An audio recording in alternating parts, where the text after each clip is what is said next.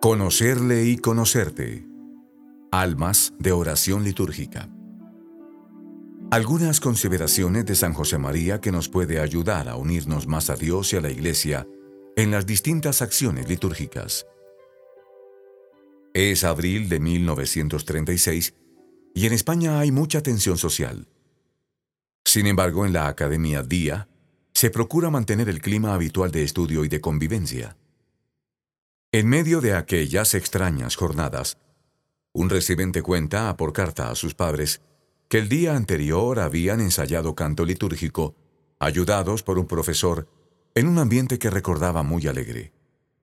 En ese contexto particular, más allá de los buenos momentos que pasaban entre ellos, ¿por qué razón 30 universitarios, un domingo por la noche, estaban teniendo una clase de canto? La respuesta la podemos encontrar un par de meses atrás, cuando San José María incluyó en el plan de formación de la Academia precisamente algunas clases de canto gregoriano. Aunque sabemos que como párroco en Perdiguera, San José María solía celebrar misa cantada, aquella inclusión curricular no respondía a una inclinación personal. Tampoco se debía a un interés erudito, consecuencia del conocimiento y desarrollo del movimiento litúrgico en España. Esa decisión fue, más bien, fruto de su experiencia pastoral, movida solamente por el deseo de ayudar a aquellos jóvenes a que se convirtieran en almas de oración. Es interesante observar un detalle de las tres publicaciones que en aquellos años 30 tenía San José María entre manos, todas ellas dirigidas justamente a facilitar el diálogo con Dios. Cada una de ellas respondía a una de las tres grandes formas de expresión de la oración cristiana. La primera se centraría en la meditación personal, otra fomentaría la piedad popular y la última animaría al lector a sumergirse en la oración litúrgica.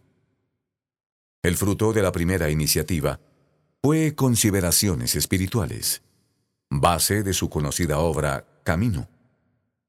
El fruto de la segunda fue el breve librito Santo Rosario. Y para la tercera iniciativa, proyectó una obra que se titularía Devociones litúrgicas. Aunque la publicación de esta última obra estuvo anunciada para 1939, por diversas razones nunca llegó a ver la luz. Sin embargo, todavía se conserva el prólogo que había preparado don Félix Bilbao, obispo de Tortosa, y que lleva por título Orad y orad bien. En ese texto inédito se anima a los lectores a adentrarse, de la mano del autor del libro, en la liturgia de la Iglesia, para llegar a una oración eficaz, jugosa, sólida, que les una íntimamente con Dios. Dar voz a la oración de la Iglesia. Para San José María la liturgia no era un conjunto de preceptos dirigidos solamente a dar solemnidad a ciertas ceremonias, Sufría cuando el modo de celebrar los sacramentos y demás acciones litúrgicas no estaba verdaderamente al servicio del encuentro de las personas con Dios y con los demás miembros de la Iglesia. Una vez, tras asistir a una celebración litúrgica, escribió, Mucho clero, el arzobispo, el cabildo de canónigos, los beneficiados, cantores, sirvientes y mónagos. Magníficos ornamentos, sedas, oro, plata, piedras preciosas, encajes y terciopelos, música, voces, arte y sin pueblo, cultos espléndidos sin pueblo. Este interés por el pueblo en la liturgia es profundamente teológico. En las acciones litúrgicas, la Trinidad interactúa con la Iglesia entera y no solo con una de sus partes. No es casualidad que la mayor parte de las reflexiones que San José María dedicó en camino a la liturgia se encuentren en el capítulo titulado La Iglesia. Para el fundador del Opus Dei, la liturgia era un lugar privilegiado donde experimentar la dimensión eclesial de la oración cristiana. Allí es palpable el hecho de que nos dirigimos todos juntos a Dios. La oración litúrgica, siendo siempre personal, se abre a horizontes que van más allá de las circunstancias individuales. Si en la meditación personal somos nosotros el sujeto que habla, en la liturgia el sujeto es la iglesia entera. Si en el diálogo a solas con Dios somos nosotros quienes hablamos como miembros de la iglesia, en la oración litúrgica es la iglesia quien habla a través de nosotros. De este modo, aprender a decir el nosotros de las oraciones litúrgicas es una gran escuela para complementar las distintas dimensiones de nuestra relación con Dios. Allí uno se descubre un hijo más en esta gran familia que es la Iglesia. No sorprende, entonces, la clara exhortación de San José María. Tu oración debe ser litúrgica. Ojalá te aficiones a recitar los salmos y las oraciones del misal en lugar de oraciones privadas o particulares. Aprender a rezar litúrgicamente requiere la humildad de recibir de otros las palabras que diremos. Requiere también el recogimiento del corazón para identificar y valorar las relaciones que nos unen a todos los cristianos. En este sentido, nos puede servir considerar que estamos rezando unidos a quienes están junto a nosotros en ese momento y también con los ausentes, con los cristianos del propio país, de los países vecinos, del mundo entero. También rezamos con los que nos han precedido y están purificándose, o gozan ya de la gloria del cielo. De hecho, la oración litúrgica no es una fórmula anónima, sino que está llena de rostros y de nombres. Nos unimos a todas las personas concretas que forman parte de nuestra vida y que, como nosotros, viven en el nombre del Padre y del Hijo y del Espíritu Santo, partícipes en la vida de la Trinidad. Dar cuerpo a la oración de la Iglesia. Sabemos que, para San José María, la santificación del trabajo no consistía principalmente en intercalar oraciones durante el trabajo, sino sobre todo en convertir en oración la misma acción que se realiza mediante una atención en hacerlo por la gloria de Dios, empeñándose en la perfección humana, sabiéndose mirado amorosamente por nuestro Padre del cielo. De modo análogo, la oración litúrgica no consiste principalmente en decir oraciones durante las acciones litúrgicas, sino en realizar esas acciones rituales digne atente ac devote, con la dignidad, atención y devoción que merecen, estando presente en lo que se hace.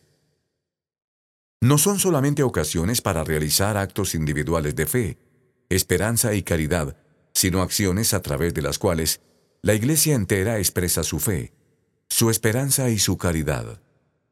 San José María daba mucha importancia a este saber estar en los distintos actos de culto, a esta urbanidad de la piedad. La dignidad que requiere la oración litúrgica tiene mucho que ver con la gestión del propio cuerpo, ya que, en cierto modo, allí se manifiesta en un primer momento lo que queremos hacer.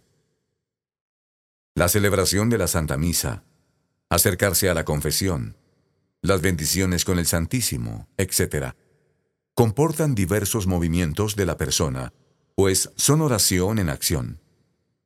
La oración litúrgica, por tanto, supone también rezar con el cuerpo. Más aún, supone aprender a dar cuerpo, aquí y ahora, a la oración de la Iglesia. Y lógicamente, aunque muchas veces sea el sacerdote quien tiene la misión de dar voz y manos a Cristo cabeza, es la asamblea la que da voz y visibilidad a todo el cuerpo místico de Cristo. Saber que a través de nosotros se ve y se escucha la oración de los santos y de las almas del purgatorio es un buen estímulo para cuidar esa urbanidad de la piedad. Además de dignidad, la oración litúrgica pide ser realizada con atención.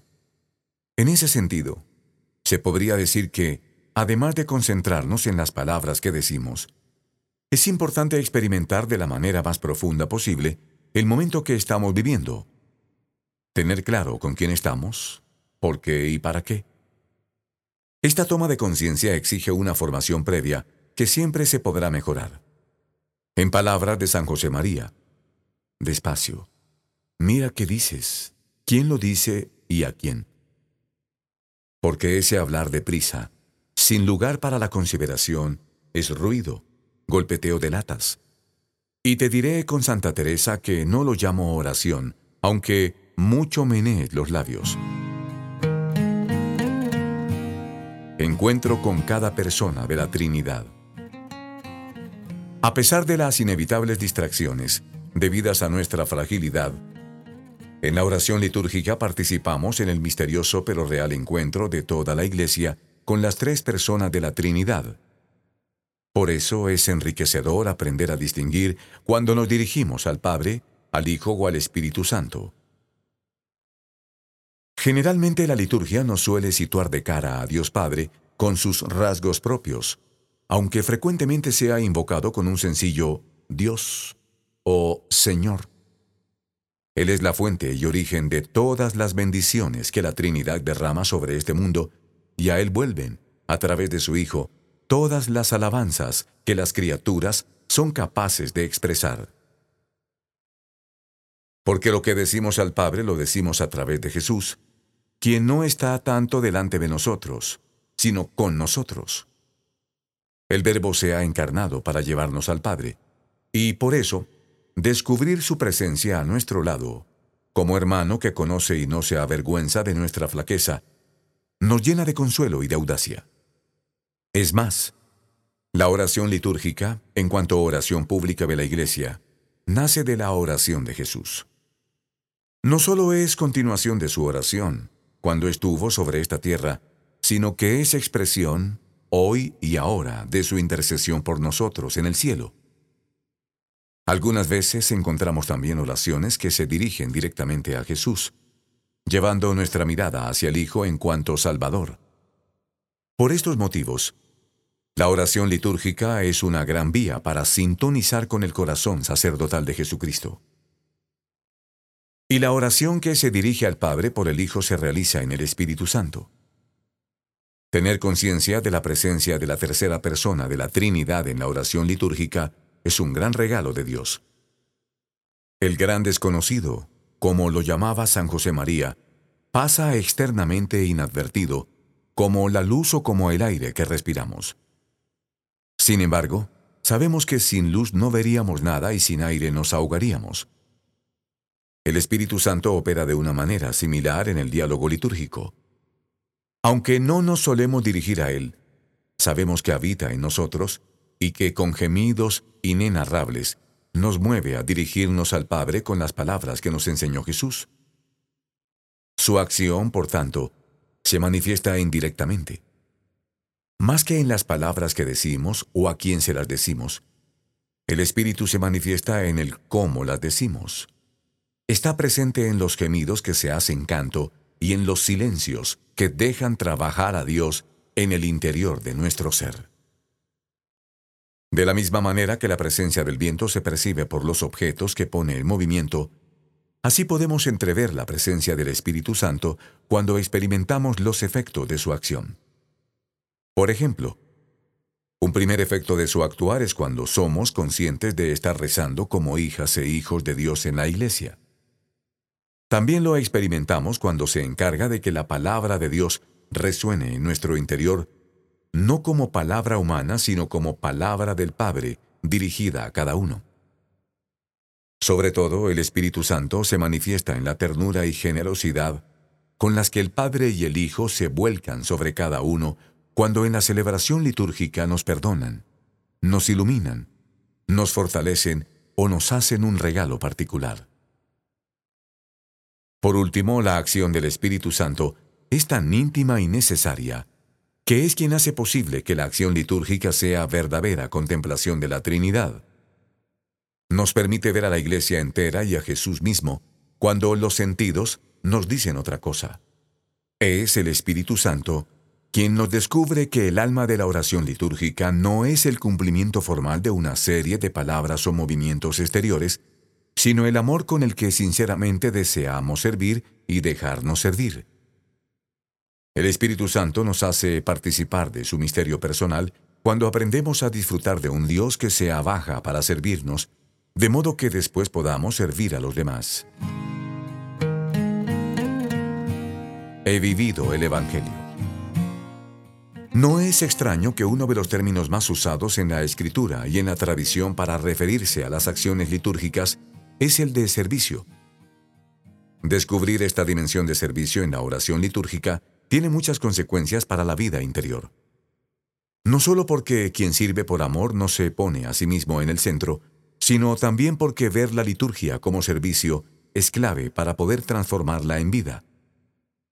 Aunque parezca paradójico, en numerosas oraciones encontramos en los textos litúrgicos la exhortación a imitar en la vida ordinaria de lo que hemos celebrado. Esta invitación no significa que debamos extender el lenguaje litúrgico a nuestras relaciones familiares y profesionales. Significa, en cambio, convertir en un programa de vida aquello que el rito nos ha permitido contemplar y vivir. Por eso San José María, en más de una ocasión, al contemplar la acción de Dios en su jornada, exclamaba, Verdaderamente he vivido el Evangelio del día. Para vivir la liturgia del día y así transformar nuestra jornada en servicio en una misa de 24 horas, es necesario contemplar nuestras circunstancias personales a la luz de lo que hemos celebrado. En esta tarea la meditación personal es insustituible.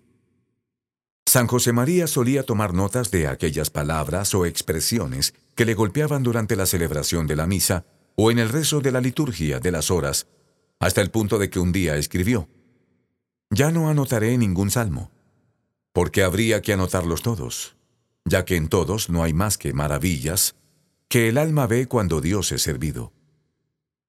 Es verdad que la oración litúrgica es fuente de oración personal, pero es igualmente cierto que sin la meditación es muy difícil asimilar personalmente la riqueza de la oración litúrgica.